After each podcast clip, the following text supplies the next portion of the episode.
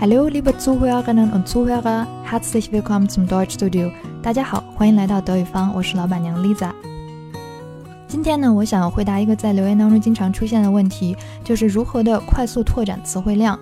嗯，市面上其实有不少关于词汇学习的书，无论是德语单词还是英语单词的。那我主要呢就想跟大家分享三个对我自己来说比较有效的办法，分别是呢主题联想、举一反三，还有情节辅助。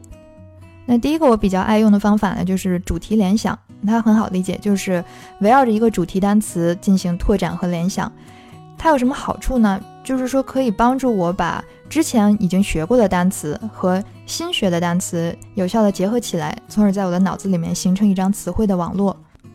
举个例子哈，假如我今天上课学的是跟 Stadt 城市生活相关的内容，那我在回去复习的时候呢，可能就会以 Stadt 城市这个单词作为主题，做一张思维脑图，看看通过 Stadt 我能联想出来哪些新的单词，或者是以前学过的单词。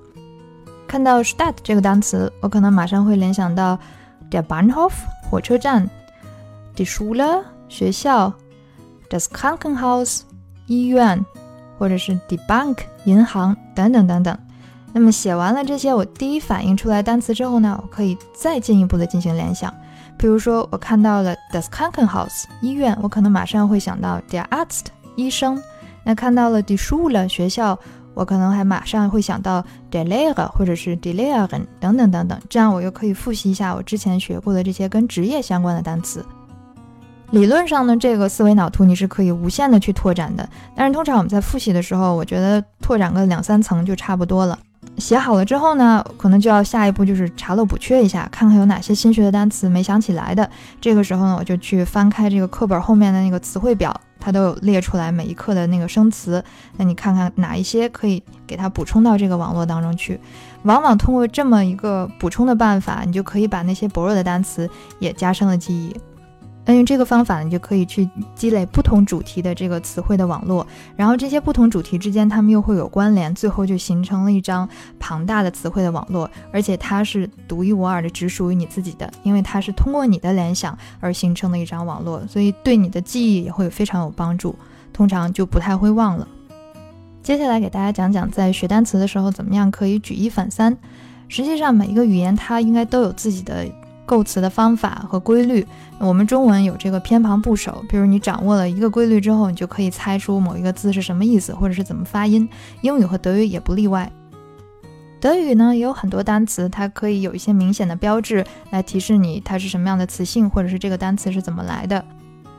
举个例子，你学会了一个新的单词叫做 Freund 朋友，那你应该也可以猜到 “friendly” 是友好的意思，因为 L E C H 这个后缀就是名词变了形容词的一个标志。还有德语里面有很多以 u n g 结尾的名词，通常都是由一个动词转化而来的。比如说练习这个单词，它的动词叫做 üben，它的名词就是 übung。像类似的还有以前我们讲的 wohnen 居住。它的动词是 wohnen，变成名词就是 Wohnung，指的是公寓。德语呢还有一些其他的构词的方法，在这里呢我就不给大家一一的介绍了。总之呢，你掌握了一定规律之后，就可以帮助你学一个新单词，然后就自动的能够认识跟它相关的其他的那一组单词。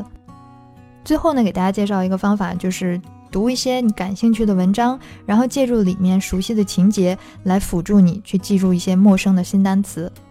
据我所知呢，有很多人是通过看原版《哈利波特》的方法来扩展词汇量的。他们可能是《哈利波特》迷，中文版已经看了很多遍，对情节非常的熟悉，然后再去看英文原版的时候呢，有很多单词自动的就学会了。它这个情节的辅助呢，不一定非得是来自于小说呀，或者是书籍，也可以是歌词啊、电影啊，甚至是电脑游戏。之前也有。这个朋友在留言里面问我有没有什么德语版的游戏可以推荐。呃，据我所知，一般大公司出的游戏都会有德语版的，像《模拟人生》啊，里面就有，可以去试一下。总而言之吧，就是去从你的兴趣点出发，然后把你感兴趣的东西和德语结合在一起，这个对于记单词也是有一定帮助的。好了，关于如何拓展德语的词汇呢？我今天就跟大家分享到这里。如果你有一些好的学习单词的办法呢，也欢迎你在评论区留言跟大家分享。感谢各位的收听，那我们下期节目见了。Vielen Dank fürs Zuhören. Tschüss.